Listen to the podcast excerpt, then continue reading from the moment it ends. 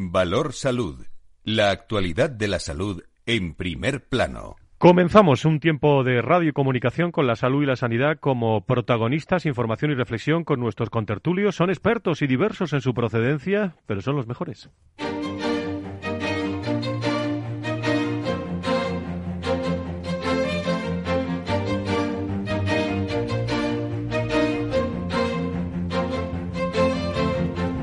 Valor Salud es un espacio de actualidad de la salud con todos sus protagonistas, personas y empresas.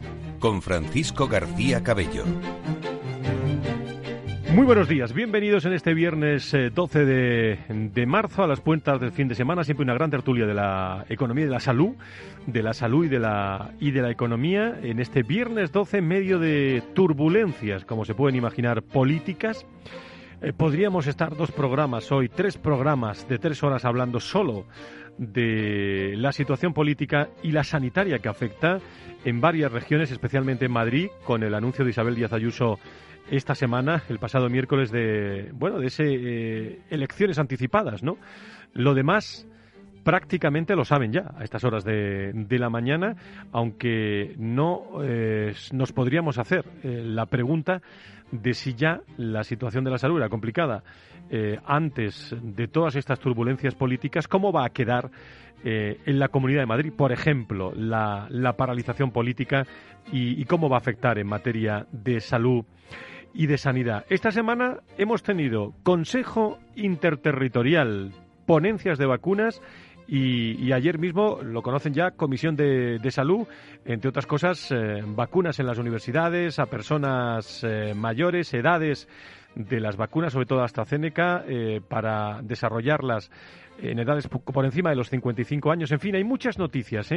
Determinación fundamental de la interterritorial que está en todos los periódicos y en, y en todas las familias de, de España. Se procede al cierre perimetral a nivel autonómico. Eh, lo ha reflejado la ministra, lo dijo en la interterritorial, con la excepción de Canarias y Baleares. Además, habrá limitación de movilidad de horarios nocturnos, como máximo a partir de las 23 horas hasta las seis horas. Es decir, cualquier otra comunidad puede eh, poner el límite por debajo, pero siempre por debajo y como tope de esas 23 horas. Se limitan las reuniones a un máximo de cuatro en espacios públicos cerrados y seis en espacios públicos abiertos, mientras que en espacios cerrados se limitarán también a convivientes. Y las comunidades que lo deseen podrán también, como digo, restringir más estas medidas, según recordó la propia ministra Darias, que ha sido la noticia de la semana se procede al cierre perimetral a nivel autonómico en este país,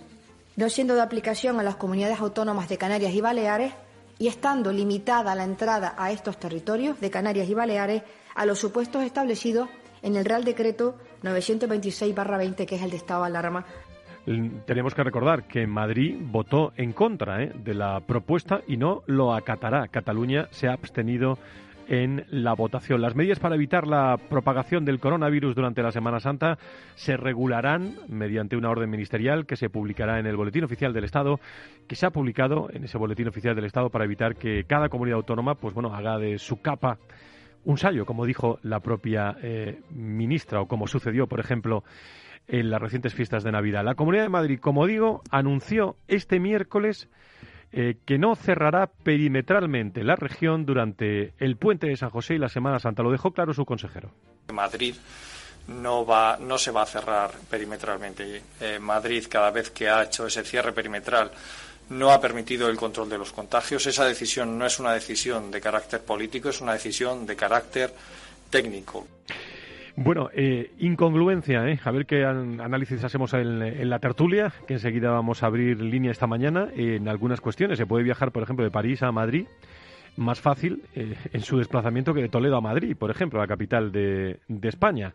Eh, estamos hablando, amigos, amigos, esta mañana, y siempre nos desayunamos con los datos, más de 3.178.000 personas afectadas y 71.000, más de 71.000, cerca de 72.000 muertos ya eh, a través del, eh, de este coronavirus eh, que esperemos pasar con la esperanza de las, de las vacunas. Las variantes del virus preocupan.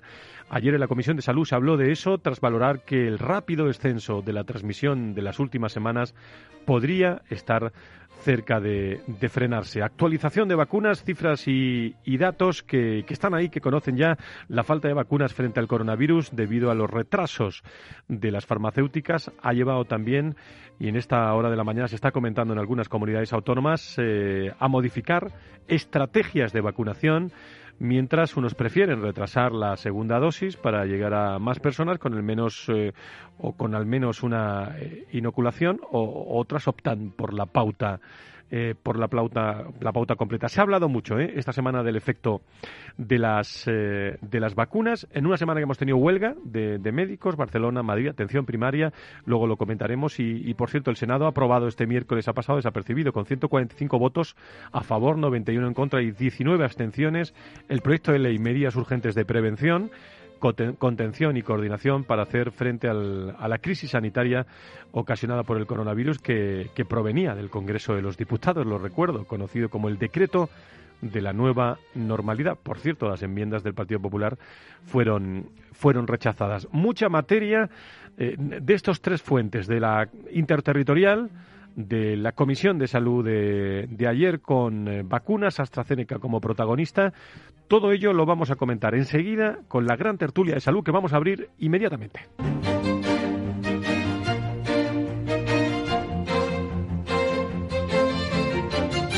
Valor Salud. La actualidad de la salud en primer plano. Y en este viernes 12 con el agradecimiento especial a todas las eh, personas que cada vez más, gracias a través de las redes sociales, de este programa en directo, de todas eh, las empresas, las personas, las instituciones que nos acompañan, nos siguen cada vez más en este estilo de hacer eh, comunicación, salud y sanidad en este programa. Vamos a saludar a nuestros contertulios. Fernando Mugarza es el director de desarrollo del, del IDIS, director de comunicación y, y, bueno, y gran doctor que nos acompaña. Querido Querido, doctor, muy buenos días, bienvenido.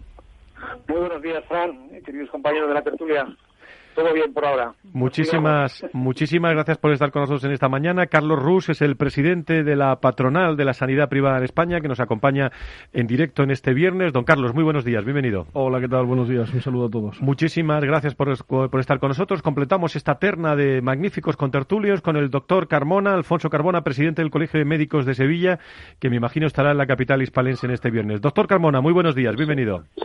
Buenas tardes a todos, me alegro mucho de saludaros. Muchísimas gracias por estar eh, por estar con nosotros. Bueno, eh, queridos queridos amigos, eh, decía yo interterritorial, comisión de, salud, vacunas. ¿Por dónde por dónde empezamos, Carlos? Porque hay mucho hay mucho material. Hay mucho tema, ¿no? Yo creo que hay una cuestión que es fundamental, que es la ampliación de la edad de la, de, la, de la, vacuna de AstraZeneca, ¿no? Que al final todos sabemos que es una vacuna, pues que es más fácil de producir y es una vacuna que que además es también pues requiere una logística menor porque se puede mantener a nivel de temperatura de, un frigorífico, donde yo creo, y me gustaría también escuchar la, la, opinión de los médicos que nos acompañan, como son Alfonso y Fernando, que es una vacuna que hubo una pequeña batalla política entre Alemania e Inglaterra por los problemas de suministro, pero bueno, que ya incluso Alemania pues ha, aprobado que se, que se administre a mayores de 65 años. ¿no? Pero es una vacuna que, perdonadme la expresión, yo creo que tiene ese pequeño San Benito ¿eh? de ser como la vacuna mala, ¿eh? o la que damos a, no sé, eh, no, sé qué opináis. Mm. Doctor Carmona, doctor Mugarza. Bueno, mira, hay una cosa muy clara. Con tema, con esta, con las vacunas, que ha habido tal tal embrollo, porque la gente no sabe lo que son ensayos clínicos, lo que son nuevas vacunas y tal, es lo que lo que oyen decir y claro, como se empezó a decir que era una vacuna que se estaba haciendo muy rápidamente, que era una vacuna que no se sabía, que no estaban comprobadas y tal, eso es totalmente una falsedad porque no hay ninguna vacuna que salga a, a la palestra sin haber pasado una serie de controles exhaustivos porque se van a poner en personas sanas y eso es fundamental, tanto los efectos colaterales que puedan tener como la efectividad de la vacuna. Una vacuna tenemos que tener en cuenta que puede ser, si ya se está hablando de cuando las vacunas de la malaria, que mata a tantos millones de personas, se habla de un 40 o un 50% de efectividad, oye, pues está, está salvando muchos millones de niños. Entonces, yo creo que esto es fundamental que tengamos en cuenta que son vacunas que son muy efectivas, que estamos hablando que rozan entre el 80 y el 95% de efectividad, y yo creo que eso es una, una cosa importantísima. Y las tres y cuatro vacunas que están ahora mismo en el mercado, que están a punto de salirse, son muy similares. Son muy similares en cuanto a efectividad y efectos colaterales. Así que lo que se hay que quitarse San Benito y lo que tiene que procurar la gente es vacunarse y, ponerse la que la que sea, porque todas son buenas, si no, no estarían en el mercado. Y eso de quitar 55, 65, 70 años, eso no es no es valorable, no es valorable en estos momentos porque realmente esa vacuna se ha probado ya en mayores de 55 y de 65 años y ha tenido la misma efectividad que en los, que en los más jóvenes. Así que vamos a ponernos las vacunas, que es lo más importante. Fernando. Sí, así es. Eh, totalmente de acuerdo con Carlos, con el doctor Carmona.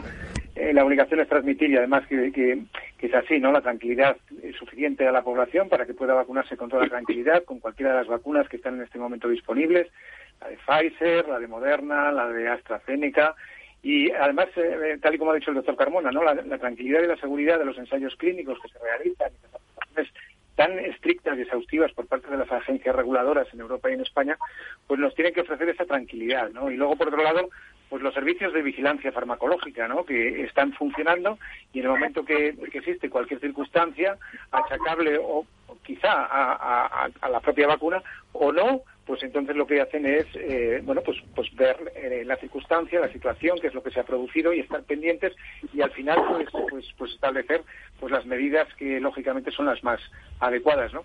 Es verdad que en Alemania, por ejemplo, eh, con, parece ser que, que, esa, esa, esa, ampliación ¿no? de, la, de la edad de vacunación hacia personas mayores con la vacuna de AstraZeneca se ha producido y en España también se está, se está de alguna manera evaluando, con lo cual yo me quedo con la, yo me quedo con la frase del doctor Carmona, ¿no? Tranquilidad, las vacunas son perfectamente seguras, las vacunas además son las que están evitando que, bueno, pues oye, pues que pasemos por situaciones tan complicadas como las que pasamos, por ejemplo, en la primera ola, y lo que necesitamos es que lleguen muchas vacunas, que nos podamos vacunar todos, que tengamos una, una, una vacunación ágil a partir de cuanto antes mejor, y, y por supuesto, entre tanto y cuanto llega, pues la mejor vacuna sigue siendo la prudencia la responsabilidad individual y tomar las medidas pertinentes que todos conocen. Ya conocen todos los oyentes eh, a estas horas que la Agencia Europea ha aprobado también la vacuna de Johnson Johnson eh, y, bueno, ha, habido casos, ¿eh? Hay casos en Noruega, Islandia, Dinamarca, de, que han suspendido la vacunación de AstraZeneca tras registrar, por ejemplo, graves casos de trombos, ¿no? Es decir, hay, hay casos, eh, casuística en las vacunas que, bueno, que si no la hay ahora no sé cuándo la va a haber, ¿no, Carlos? Sí, bueno, pero al final eh, todos tenemos eh, pues, eh, compañeros que trabajan en el ámbito sanitario que con las vacunas están teniendo algún efecto. Normalmente ningún, ninguno de, la gravedad que, que, estás, que estás refiriendo, Fran, pero bueno, sí una molestia, sí unos días pues quizás con un poco un pico de fiebre, algunos más con la segunda vacuna, otros más con la, con la primera, pero la tónica general es que la vacuna está, está funcionando bien y, y, yo lo digo y lo decimos muchas veces en este programa, yo creo que es un criterio que compartimos todos, y es que la pandemia que estamos viviendo es la realidad de un mundo sin vacunas, ¿no? Y la vacuna sigue siendo el remedio desde el punto de vista médico más económicamente rentable desde el punto de vista de la salud del paciente, ¿no? O sea, la menor inversión con la mejor con el mejor resultado. Así es, así es. Eh, dentro de lo que es la prevención primaria, pues es una de las principales medidas, ¿no? conjuntamente con las medidas de protección. Y yo, la verdad es que esta, información que acabas de, anunciar, Frank, pues la verdad es que me llena también de satisfacción, ¿no? Saber que, tenemos ya disponible también en Europa la vacuna de, de, Johnson Johnson, la de Janssen, con lo cual lo que puede significar también de nuevas dosis que lleguen a España y la versatilidad de que solamente sea necesaria una única dosis, ¿no? Que eso también pues ayudará a que la, a que la vacunación sea mucho más ágil, que es lo que necesitamos en este momento, agilidad ¿No es este eh, un programa de eh, doctor Carmona, eh, doctor Mugarza, Carlos Rus, presidente de la patronal? No es este un programa político, lógicamente, pero hoy hay que hacer una referencia a la situación política, sí, digo por Madrid, Murcia, Castilla y León, en fin, todo, todo lo que conocen nuestros oyentes, ¿no? ¿Cómo va a influir toda esta paralización o ralentización de la toma de decisiones en la sanidad en general, en eh, bueno, queramos que no, nos va a afectar en España, ¿eh? Eh, aunque sea a nivel regional. Doctor Carmona. Hombre, yo te voy a decir una cosa. Me parece increíble que los políticos, en vez de estar pensando en solucionar problemas tan importantes que están matando a miles de personas, sean capaces de estar hablando de, de lo que están hablando, de cambiar sillones, de ponerse ahora a discutir sobre dónde me pongo, qué es lo que hago y tal. Yo creo que esto es un, esto es, nos, está diciendo de cómo está la política en España, que lo que pretenden es quedarse en su sillón, sentaditos bien cómodos, contra mal se afiancen mejor y se ponen a discutir entre ellos. Gente que son de una ideología similar. O sea, señores, trabajen ustedes para, para los que le han votado, trabajen bien y hagan que esto, esta pandemia tan tremenda que tenemos ahora encima, esta dificultad económica que está teniendo, este problema económico que está teniendo el país, vamos a, vamos a trabajar por eso y dejen que ustedes, por lo menos quédense un añito o dos tranquilos y trabajen para esto, ¿me entiendes? Como pasó en Barcelona, como la pasó en Murcia, como la pasó en Barcelona. Vamos, esto, esto, ¿cómo se come? ¿Cómo se lo explican a, los votantes? y después querrán que los votemos, ¿no? Eh, bueno, y situación política, situación de la sanidad también, porque afecta, Fernando. Claro, es lo que digo, eso, eso es tremendo. Sí, así es. Bueno, de hecho, las informaciones que estaban saliendo, ¿no? O que están saliendo en este momento es un poco el sentido de la población, ¿no? Que es lo que decía eh, Alfonso, el doctor Carmona, ¿no? En el sentido de cómo se lo está tomando, nos lo estamos tomando en este en este primer impasse, ¿no? Del, anuncio de mociones de censura, de posibles elecciones, etcétera, etcétera, de cambios. Eh, pues bueno, pues la sociedad lo, lo, primero que está es atónita, ¿no? Eh, porque, como bien dice el doctor Carmona, en este momento lo que necesitamos todos es que den respuesta a las necesidades de la población y de la sociedad. Y las necesidades de la población y la sociedad en este momento están en lo primero que es la salud, la sanidad y por supuesto la derivada que es la economía. Oiga, mientras estemos en esta situación de, profunda preocupación eh, en, todos estos ámbitos, eh, esto es lo primero y luego ya tiempo habrá, ¿no? Pero primero solucionemos lo que tenemos que solucionar, que es en definitiva, pues eso, eh, la pandemia y las consecuencias de la pandemia. Y presidente, ¿cómo va a afectar esto a la, a la sanidad privada, digo, en en la Comunidad de Madrid, por ejemplo? Pues nos preocupa, nos preocupa porque Madrid ha sido un modelo. Madrid fue la primera comunidad autónoma que antes de declararse el estado de alarma ya creó una mesa de coordinación con la privada.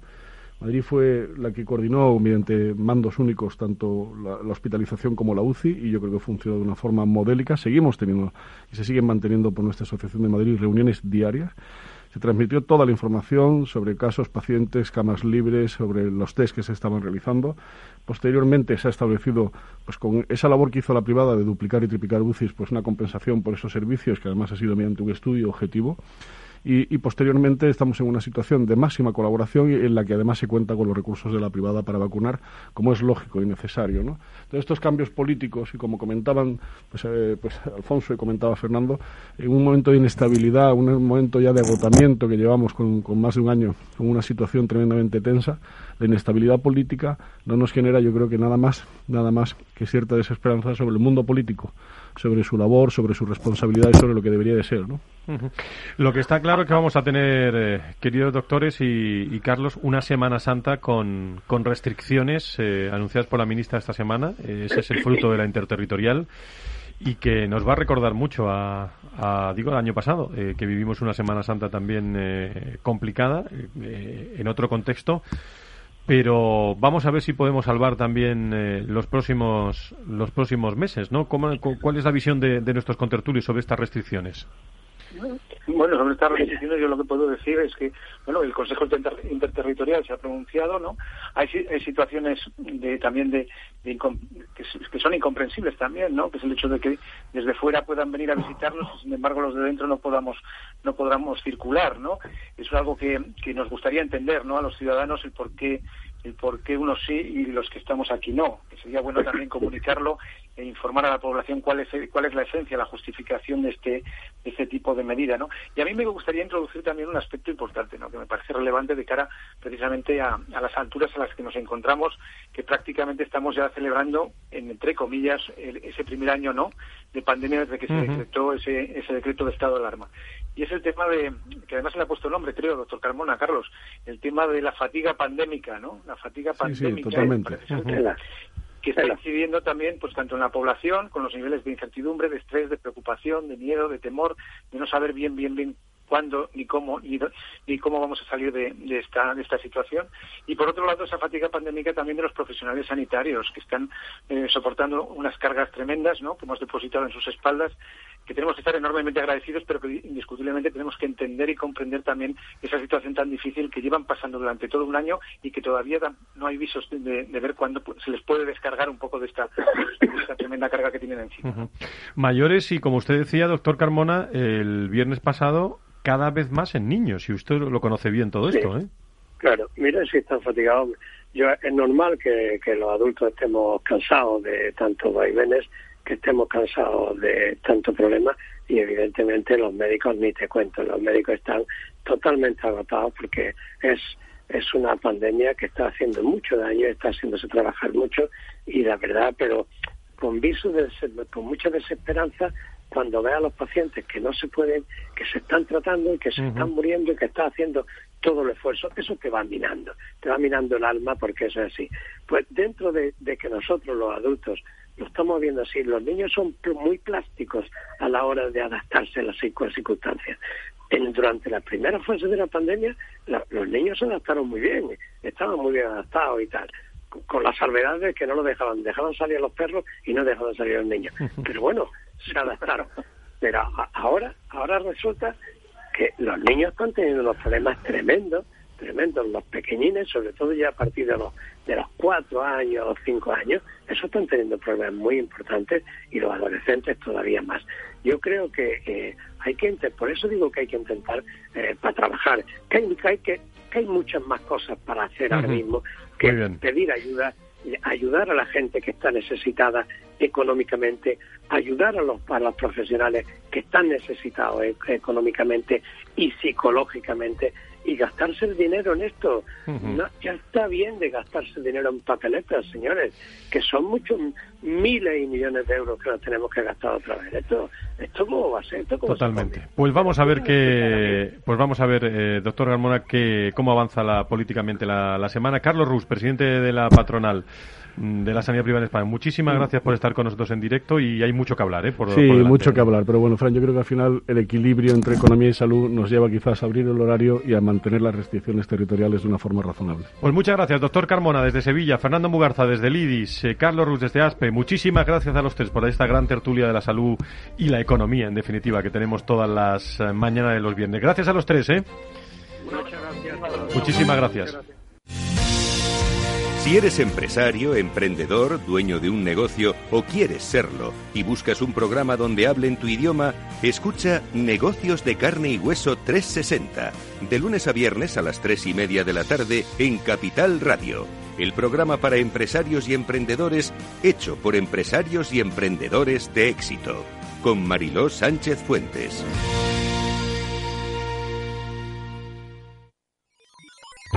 Los robots escuchamos Capital Radio.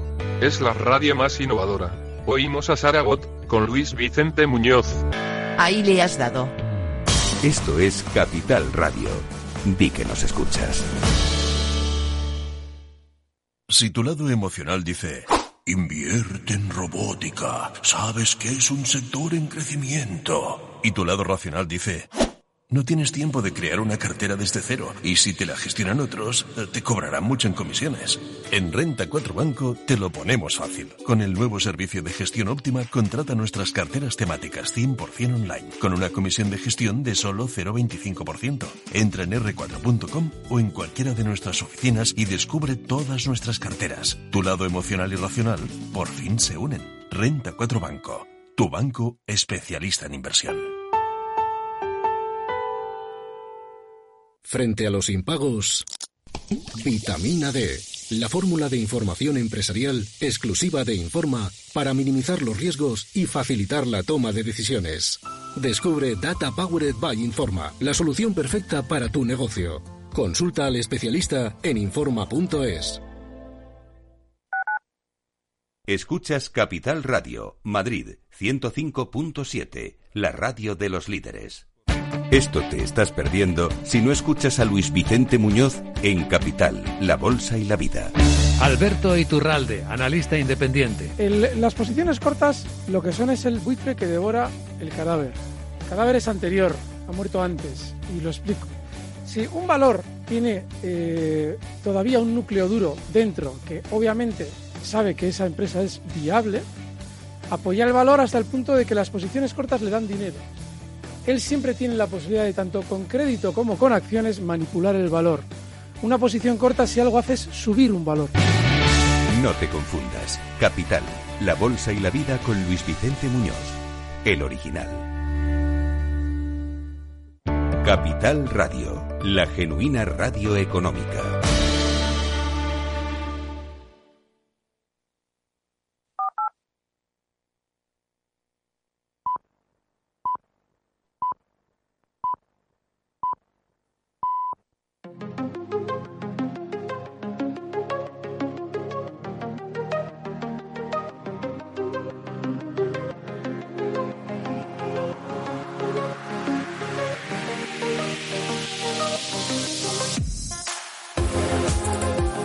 Pues eh, pasan unos eh, segundos prácticamente de las diez y media de la mañana de este viernes. Enseguida nos están esperando muchísimos invitados. No se vayan si quieren saber cómo está afectando esta eh, pandemia, este coronavirus a nuestra salud mental.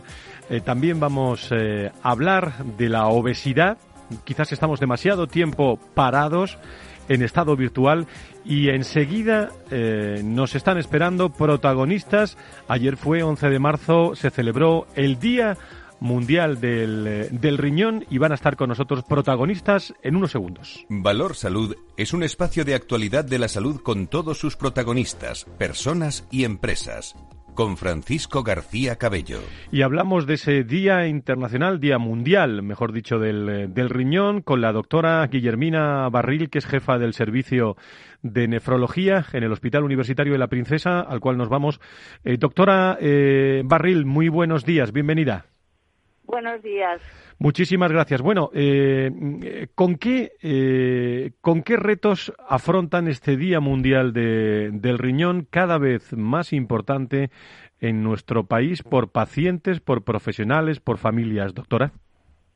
Eh, bueno, realmente es que la enfermedad renal es una enfermedad muy frecuente. Aproximadamente podemos decir que la enfermedad renal crónica puede afectar hasta el 14-15% de los eh, individuos y que en pacientes muy ancianos puede llegar hasta mayor de un 30%. El que en un momento determinado logremos prevenirla y detectarla a tiempo es muy importante para intentar prevenir esa progresión y que en un momento determinado tengamos que hablar de terapia renal sustitutiva con diálisis. ¿En qué nivel eh, se encuentran, doctora, en este Día Mundial del Riñón respecto, bueno, a todos los enfermos eh, del riñón que han tenido que pasar por este año que estamos haciendo balance de, del COVID, del COVID-19? ¿Cómo les ha afectado todo esto? A ver, realmente ha sido difícil, es uno de los grupos más importantes de riesgo y hemos visto dentro de los hospitales hemos tenido que tener eh, muchísimo cuidado en todas las medidas de prevención para que no se contagiaran y, lógicamente, en pacientes en diálisis y en pacientes trasplantados, eh, la mortalidad ha sido mayor ya que son pacientes que pueden tener más riesgos si cogen el COVID de tener más complicaciones. El enfermo renal va unido a enfermedad renal con riesgo cardiovascular y eso en un año como el que hemos tenido pues hemos tenido que ser tremendamente cuidadosos y eh, hacer todo lo posible porque intentar hacer una prevención muy grande para que nuestros pacientes no se contagiaran. Doctora, eh, mm, usted conoce perfectamente como jefa del servicio de nefrología del Hospital Universitario de la Princesa la evolución, también hablaba de la diálisis, pero ¿cómo mm, calificaríamos, cómo, qué nota le podríamos dar a la investigación en España sobre nefrología? Lo que sí sé, eh, y corríjame, es que hemos avanzado muchísimo en los últimos años. ¿eh?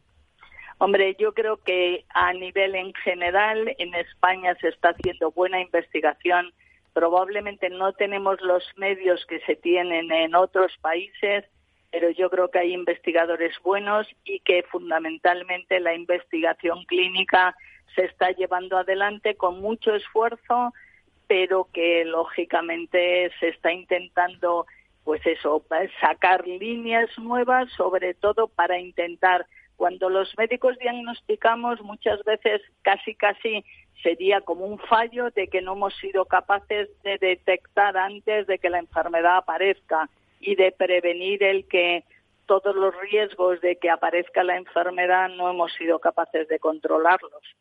Sería un paso más a lo que estamos acostumbrados a hacer de forma tradicional, ¿no? Ver factores de riesgo, prevenir y detección lo más precoz posible para que no evolucione en el tiempo. La última, doctora Barril, veo evolucionar también muchísimo a, bueno, no solo asociaciones de pacientes, sino pacientes muy, muy activos ¿eh? en cuanto a la nefrología y de apoyo también a, todos los médicos en España en esta materia. ¿eh? Yo creo que es muy importante y todo lo que se está haciendo de escuela de pacientes, de pacientes mentores, la realidad es que todos los que hemos intentado desarrollar alguna parte de esta ha sido muy importante porque nadie puede explicar mejor que el que lo ha pasado, ¿no?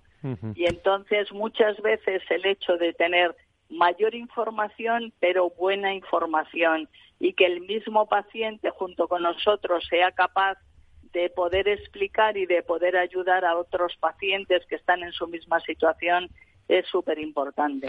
Pues Día Mundial del Riñón, ayer presente. Eh, si tuviéramos que, hacerlo de forma breve, doctora Guillermina Barril, jefa del Servicio de Nefrología en el Hospital Universitario de la Princesa, ¿con qué reto nos vamos de este Día Mundial del Riñón, doctora? Yo creo que el lema de este año, que es vivir bien, pero aunque con enfermedad renal crónica, yo creo que es muy importante, es dar la mejor calidad de vida a estos pacientes yo creo que eso es lo mejor. Si realmente lo tienen, vamos a intentar que vivan el mayor tiempo posible, pero con la mayor calidad de vida posible. Pues muchísimas gracias, doctora, y le mandamos un abrazo muy fuerte a todos los nefrólogos de España y a todos los en este Día Mundial del Riñón. Muy buenos días, muchas gracias. Muchas gracias, buenos días. Valor Salud.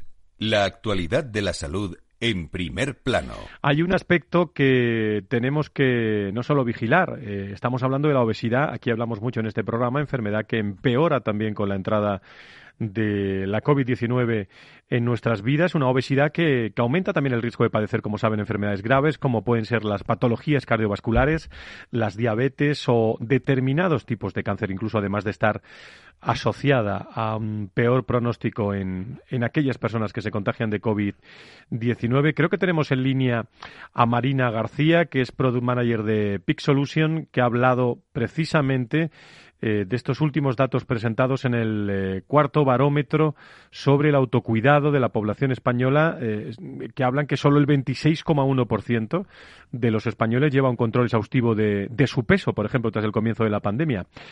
Marina García, ¿cómo estás? Muy buenos días, bienvenida. Hola, muchas gracias. Buenos días. Bueno, pues, ¿qué más nos dice este, este barómetro, este informe, cuarto barómetro sobre el autocuidado de la población española?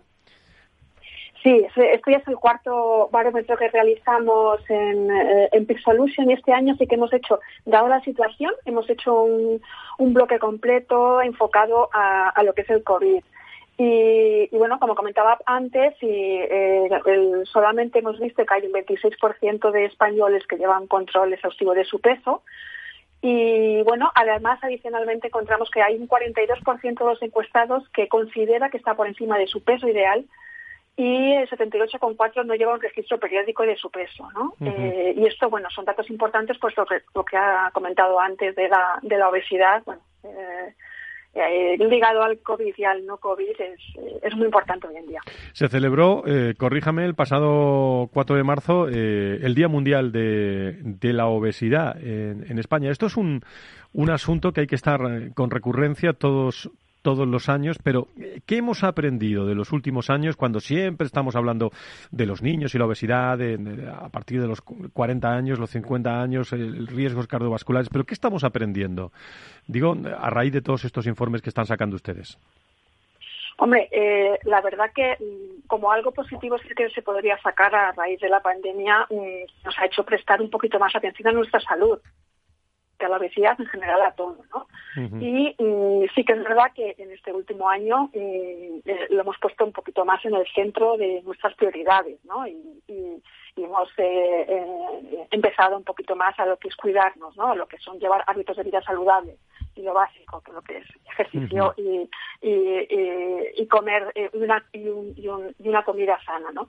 Y lo que sí que sería importante empezar a hacer campañas de, concienciación, ¿no? Que en, una sociedad en la que cada vez hay más, hay más enfermedades y más ligadas a la obesidad y, mm, y, cada vez hay más, más, obesidad, sobre todo entre, entre los jóvenes. Pues eh, recordando con nuestra invitada ese Día Mundial de la Obesidad, un dato más eh, eh, respecto a Peace Solution que acaban de lanzar este informe, es que, bueno, yo siempre lo pregunto, Marina, digo a grandes rasgos, no sé si viene algo en, el informe que habéis sacado, pero bueno, los enfermos, eh, los expertos eh, hacen eh, o recaen en la importancia de hacer un seguimiento regular, constante de los niveles de, salud, bueno, para ayudarnos a controlar el peso y cuidar de nuestro bienestar, fundamental en estos momentos también de, prevención de, ante el COVID. Pero ¿cómo, cómo estamos en, en España en estos datos respecto a los resto de países europeos y al, y al resto del mundo? ¿Seguimos siendo eh, los españoles poco cuidadosos en, la comida en este caso?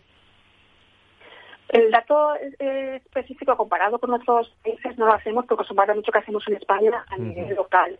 Eh, respecto a la comida como tal, eh, no hemos hecho ninguna ninguna pregunta eh, al, eh, eh, es proceso ¿no? de, lo, de, de, lo que es. Sí que podemos obtener datos así relativos en cuanto a, a, a, a un, o sea, nos puede dar indicaciones eh, respecto a, pues, eh, a, comida, a, hábitos nuevos que han, que han que han tomado durante la pandemia del último año o mm, nuevos giros que han dado ¿no? en, en, este uh -huh. último año.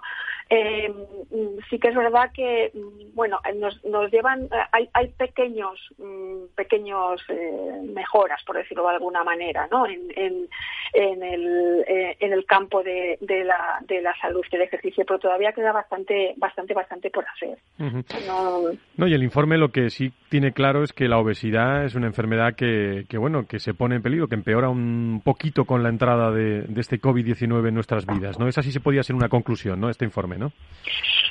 Sí, porque bueno, el, el, la obesidad eh, referente al, coronavirus sobre todo disminuye nuestra, nuestra, función pulmonar, ¿no? Lo que unido a uno de los síntomas derivados del virus, que es la afección respiratoria, puede hacer que sea difícil tener unos niveles adecuados de saturación de, de oxígeno, ¿no? Por lo tanto, eh, es muy importante que, mm, sobre todo los pacientes con sobrepeso, eh, el riesgo de enfermar gravemente, y, y, creo que hay un dato que, uh -huh. eh, que es que casi se duplica eh, el, el, el, riesgo de, de, de, enfermar gravemente o entrar en, en, en UCI en, en, caso de personas uh -huh. con, con, obesidad, por decirlo. Muy bien, Marina García, eh, desde Pic Solution, le agradezco mucho su reflexión, fruto de este informe que hemos echado un vistazo y que queríamos hoy compartir con, con todos los oyentes de Capital Radio de Valor Salud. Muchísimas gracias por estar con nosotros. Muy buenos días. Muy buenos días. Un saludo. Las entrevistas del mundo de la salud con sus protagonistas. Y si hay un aspecto que, que, estamos cuidando y que estamos comentando en todos los programas, eh, bueno, antes Fernando Mugarza lo decía en la tertulia, la gran tertulia de la salud de, de primera. Luego se lo preguntaré también a Antonio Burgueño y a, y a Nacho Nieto que nos esperan en la tertulia final de, de la mañana de este, de este viernes es por los problemas mentales ¿eh? que se están afrontando en este COVID-19 eh, que, son, que son importantes. De eso tiene que saber mucho María Mayuirristra, que es responsable del Departamento de Operaciones de Therapy Chat, eh, que ha hecho un informe muy interesante y está trabajando sobre, sobre, este, sobre este asunto. María, ¿cómo estás? Muy buenos días, bienvenida.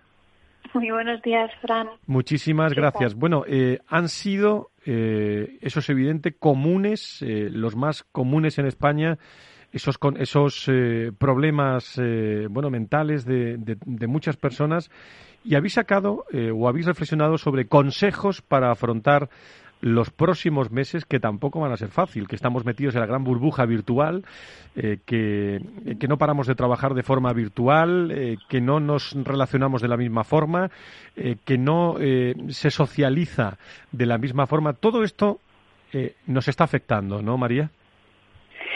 Por supuesto, bueno, es evidente, ¿no? Que desde ya hace un año hemos vivido meses muy duros y sobre todo diferentes. Y bueno, desde Therapy Chat, que somos una plataforma de psicología online, hemos podido ver el cambio de los motivos de consulta que nos han ido entrando en estos últimos 12 meses, eh, entre ellos los que mencionas, ¿no? Las relaciones, que uh -huh. ahora mismo todo ha cambiado. Y, y, bueno, si quieres te, te, puedo hacer lo que llamamos un viaje psicológico, ¿no? De estos de este último año para bueno. Simplemente... Pero estamos perimetrados, ¿eh? María, no podemos salir a viajar, ¿no? a ver cómo me haces ese viaje psicológico. sí, bueno, mira, ya que no podemos viajar, pues por lo menos con las palabras. Cuéntame, cuéntame. Pues mira, eh, a mí me resulta muy interesante no saber, pues también el comportamiento de, las personas, pero los motivos de consulta por los que vienen a, a nuestra aplicación, ¿no? Para empezar y poneros un poco en contexto, pues prepandemia, ¿vale? Eh, la mayoría de las personas que solicitaban terapia con nosotros, pues lo hacían por motivos de ansiedad, eh, por lo que también hay que mencionar que, ya muchos de nosotros llegábamos eh, a esta situación de pandemia con el base de la ansiedad muy cargado y más otros problemas que, que llevábamos encima, ¿no? Lo curioso fue, obviamente, una vez que, entramos en pleno confinamiento duro, por así decirlo, que fueron los meses de marzo, de marzo a junio, eh, en el que nos dimos cuenta mm, o percibimos un cambio en estos motivos de consulta, además de, volumen que incrementó mm, casi un 140%, eh, de la entrada de, personas, eh, también incrementaron las consultas relacionadas con problemas de pareja y también aumentaron eh, los problemas familiares mm, en general. Creo que cuando hablas de problemas familiares es en la convivencia, ¿no? En, la, en, las familias, ¿no? Justo. Creo que bueno de un día a otro mucha gente, incluso matrimonios, ¿no? Típico que pues eh, se pasan la mitad de la semana fuera viajando por trabajo, pues de repente eh, pasaron de, verse dos días a la semana a tener que convivir eh, de un día para otro los siete días de la semana, 24 horas. Y, todo eso, pues bueno, a pesar de que convivir, ¿no? a veces no es fácil, pues aumentó todo este tipo de, problemas, tanto en pareja como en familias. Mm, el, no poder salir de tu casa, tener que teletrabajar, eh, tener hasta los niños, eh, no poder ir al colegio y demás, pues esto dificulta la convivencia en muchos hogares y lo que generó fue mucha mucha tensión, ¿no? Mucho cúmulo de tensión. Y esto, pues, bueno, durante estos meses, evidentemente, fue un círculo vicioso, ¿no? Que creo que además todos hemos podido eh, experimentar en el que la incertidumbre de esta pandemia pues afectaba a nuestro estado de ánimo, nuestro, nuestro estrés, ansiedad, y todo esto pues como se dice no que pagas el pato con el de enfrente y el de enfrente pues estás con tu familia. María como eh, tenemos poco tiempo eh, es evidente aquí hemos hablado muchas veces de la ansiedad de la propia autoestima del crecimiento personal lo importante pero eh, dinos así en un minuto para ir acabando alguna recomendación para que estos problemas mentales que se han afrontado en estos 12 meses que han sido importantes con el estrés la ansiedad en primer plano la virtualidad la concentración y no poder disfrutar de la gente alguna solución Vale, genial. Bueno, eh, todo esto lo que va a conllevar, y ya lo ha dicho hasta la OMS, es eh, no por desanimar a nadie, pero que la depresión pues va a ser la primera causa de discapacidad en el mundo en unos años, ¿no? Para evitar esto, en primer lugar hay que protegerse a sí mismo, a uno mismo, y en segundo lugar, eh, si ya han aparecido los primeros síntomas, hay que atajarlos por lo antes posible. ¿Cómo podemos intentar esto? Pues uno, cuidándonos, cuerpo y mente, eh, relacionándonos y haciéndolo bien, ¿vale? Es cierto que los demás son un pilar fundamental para nuestra salud emocional y, sobre todo nos hemos dado cuenta ahora lo, lo mucho que necesitamos tener a la familia, a los amigos y desahogarnos con ellos. También tener unas expectativas eh, alcanzables ¿no? Y, reales con respecto a la realidad, porque bueno, ir con las expectativas demasiado elevadas eh, y querer alcanzar la perfección como tal, eh, pues lo que va a generar es un estado de frustración. ¿no? Mm, vivir el aquí y el ahora, que esto probablemente lo hayáis escuchado muchas veces. pero, hay que practicarlo, ¿eh, María? sí, justo. Realmente lo importante es el presente, no el pasado y el futuro. Hay que vivir lo que está pasando en este momento. Pues nos quedamos con una idea que es la que decías de, ese año 2030, que la depresión como va a ser como la primera causa ¿no? de discapacidad en el mundo, eh, que nos está trayendo eh, pues este contexto de, de pandemia. Te agradecemos muchísimo desde Therapy Chat eh, estos consejos eh, de pasado, pero también de futuro y de presente, que es lo que está ocurriendo y cómo tener una mejor salud, en este caso mental. Mm, María, muchas gracias por estar con nosotros. Muchas gracias, Sam. Buenos días.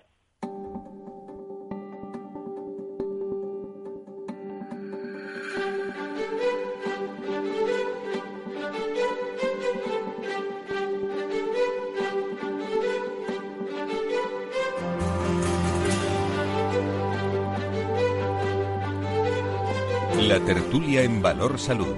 Noticias y reflexión desde todos los puntos de vista.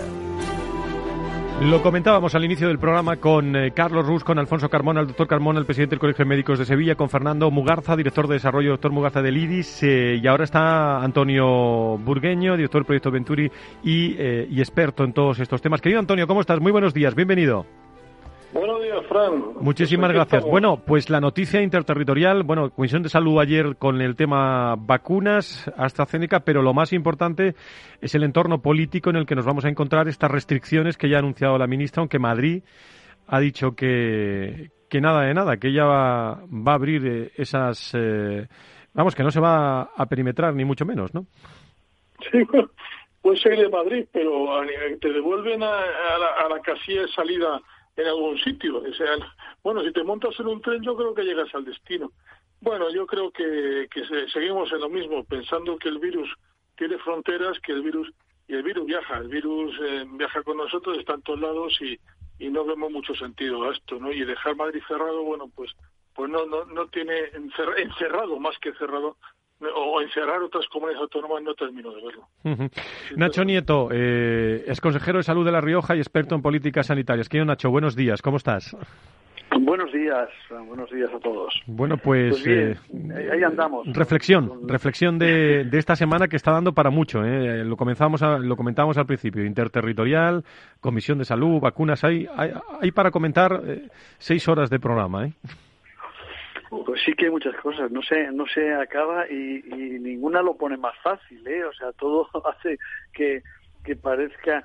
Eh, lo primero hacer bueno aquello de que ya, ya, peor no podemos ir. Bueno, bueno, bueno, calma. Esto es cuestión de...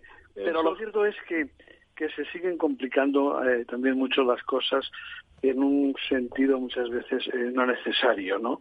Mantenemos eh, ciertos eh, problemas, conflictos, se discute sobre cosas que al final parecen un tanto banales, pero ahí estamos, no, no aprendemos ni con lo que está cayendo ni, lo que nos viene, ¿no? Hablabais ahora de la Semana Santa, de, San José, el 19 de marzo, que si cerrar, que si abrir, que es, al final eh, ya no sabemos qué es mejor o qué es peor, pero acaba todo siendo un poco un poco extraño, ¿no? Porque eh, todo el mundo cerrado o no cerrado, donde vamos, los de fuera pueden andar, aquí no, mm, que seguimos sabiendo muy poco de esto. Esa, yo, yo he oído esta mañana Ayuso decir decir que oye que que reactiva la economía, eh, hay que que los madrileños conozcan bien Madrid, reactiva la economía madrileña entre todos y que si nos tenemos que quedar, nos quedamos que no pasa nada. es lo que ha hecho, ¿no? Ah, bueno, sí, pero, pero si las cosas son bien, porque nos empeñamos en, en dar un giro de tuerca que, pues, que, no es necesario en un determinado momento para tener de qué hablar? Porque, bueno, em, seguimos sin vacunas, o con muy pocas, sí. Ahora, la noticia buena es que va a haber otra más. A ver, por cierto, yo sí, por eso para dar un mensaje a ver, uno a uno, uno a uno. Eh, perdón, perdón, Nacho y Antonio. Nacho. Sí, no, bueno, es, igual, ¿no? pero efectivamente que la que la noticia buena de que hay una vacuna más, pero es que primero hubo una, dos, tres, y hemos seguido mal, ¿eh? A ver si con la cuarta se endereza, se endereza un poco, porque es que con el trabajo, lo que hay preparado, lo que se hace, se podrían haber puesto un número de vacunas mucho, mucho mayor. Eh, que equivale a que muchas, muchas más personas podían estar inmunizadas o en el camino de estar inmunizadas. ¿eh? Con independencia de que si, si al final con una dosis en vez de dos, hombre, pues se gana bastante, indudablemente, pero, pero que ahí estamos, eh, eh, cuando parece que se encuentra un poco y se termina y que las cosas van bien, eh, voltereta. Voltereta hacia atrás, que es lo malo. ¿no? Antonio. Y, así. Bueno, yo, yo en respecto a vacunas quería añadir que ayer hubo un debate, se empezó un debate con el tema de la AstraZeneca, que se está dando trombos, que si no da trombos, yo, eh, el doctor Pérez Castín, que tiene toda mi confianza em, como presidente de la Sociedad Española de Cardiología y gran médico del clínico, cardiólogo, ha dicho que, que, no hay relación causal demostrada, que hay que estar tranquilos, que infartos hay, hay un montón al año que puede ser causal, ¿no? que puede ser una coincidencia. Y yo creo que eso también hay que un mensaje de tranquilidad, cuidado con los mensajes que la gente puede interpretar miedos, miedos que no son. Y, y, añadir una pequeña, un pequeño chascarrillo. Poco se habla de lo bien que le ha venido a Fernando Simón lo de Murcia. A ver, explíquese, explíquese, eh, explíquese, señor Burgueño. Se evita un viaje a Murcia que, que, que, estaba justificado y podía ir. Pues, Lo que pasa es que no le, no le dio tiempo, porque fue todo muy temprano, o sea que no. Bueno, sobre esta, sobre esta situación política eh, que tiene también la, la, sanidad en nuestro país, que va a afectar a la sanidad, en este caso a la pública, la, la privada, ¿qué reflexión hacen de, de, cómo estamos en este viernes, en una situación eh, Madrid con, con, convocatoria de elecciones, mociones de censura? Eh, ¿Cuál es la, la visión de, que tienen nuestros contertulios? Nacho, eh, Antonio. Pues que, que, que, esto no ayuda, no ayuda nada a, a, resolver las cosas, pero yo no sé hasta qué punto las agrava. O sea, pensar que por esta situación eh, se va a ver, va a ver, de momento va a ir peor. Eh, las, eh, cómo se está afrontando el problema de la pandemia y el problema sanitario, yo creo que no lo es. Esto es una cuestión que ha saltado ahora, que venía posiblemente soterrada desde hace tiempo que, que, estaba dando vueltas y que en un determinado momento pues eh, se ha hecho se, se, ha hecho efectiva y, y, ha originado este este lío que tenemos en este momento hombre eh, problemas sobre los problemas ayudar no ayudar no ayuda pero vamos yo estoy convencido que las eh, medidas que se van a tomar y que se va a seguir haciendo absolutamente todo lo que hace falta para luchar y para seguir eh, contra la pandemia, contra la crisis sanitaria, la crisis económica y la crisis social que estamos viviendo, sin ninguna duda. Antonio. Pues que parece que puede ser, de, pues yo ya sabe usted que siempre entendiendo positivo. Uh -huh. Parece que de momento eh, han dicho los de primaria que para qué protestar una, ante una presidenta en funciones, que tienen que parar la huelga, que seguimos trabajando y dejamos para más tarde los asuntos domésticos, que tienen razón o tienen por lo menos razones, ¿no? Y, pero yo creo que todo tiene un momento y ahora no es un momento en plena pandemia reivindicar lo que, insisto, pueden tener razones. ¿eh? No, yo creo que es un. Uh -huh. Y por lo demás, como dice Nacho, pues eh, sigue igual, los, el hospital sigue trabajando, la consejería sigue trabajando, con lo cual no debería afectar en, en absoluto, a no ser que se produjera un cambio, que ya veríamos a qué pasaría, pero de momento, de momento no se. Muy bien, pues eh, queridos amigos, algo más que, que, añadir en esta tertulia tertulia final que, que bueno que nos queda mucho de viernes todavía por delante. Sí, bueno, pues eh, vamos a ver, ¿no? Y ya no, que esta semanita sea tranquila, a ver si es posible y no tenemos eh, demasiadas novedades, aunque la verdad es que con el panorama que se nos ha pintado, sorpresas, sorpresas seguro que vamos a tener. Vamos a pensar que sean buenas y que sean positivas para todos los, para todas las personas, ¿no? Uh -huh. y, y, en fin, y que sigamos avanzando en, en estas actuaciones y en esta lucha contra contra la pandemia pues de la mejor de la mejor forma y desde luego que no vayamos hacia atrás creo que no vayamos hacia atrás y sensatez todo el mundo ¿eh? vamos uh -huh. a portarnos bien que hace falta muy bien pues Nacho Nieto experto en políticas sanitarias es consejero de salud de la Rioja Nacho Nieto eh, experto también en estas políticas sanitarias y director del proyecto Venturi muchísimas gracias a los dos cuídense mucho como les digo siempre y buen fin de semana ¿eh? Igualmente. Gracias. Un abrazo muy fuerte. Bueno, a ver qué me ha puesto hoy Beatriz Morales con este Megan Trainor que, que suena para el fin de semana.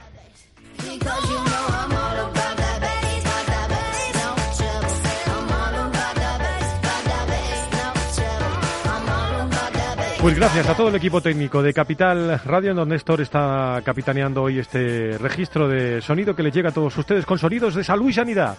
Eh, que estamos muy pendientes de todo lo que ocurra. Semana convulsa política, eh, interterritorial, ya conocen las medidas. Y el próximo viernes, que será San José, será 19, será fiesta, pero estaremos con todos ustedes en directo a las 10, las 9, las Islas Canarias, aquí con la salud y la sanidad en Capital Radio. Muy buenos días, buen fin de semana.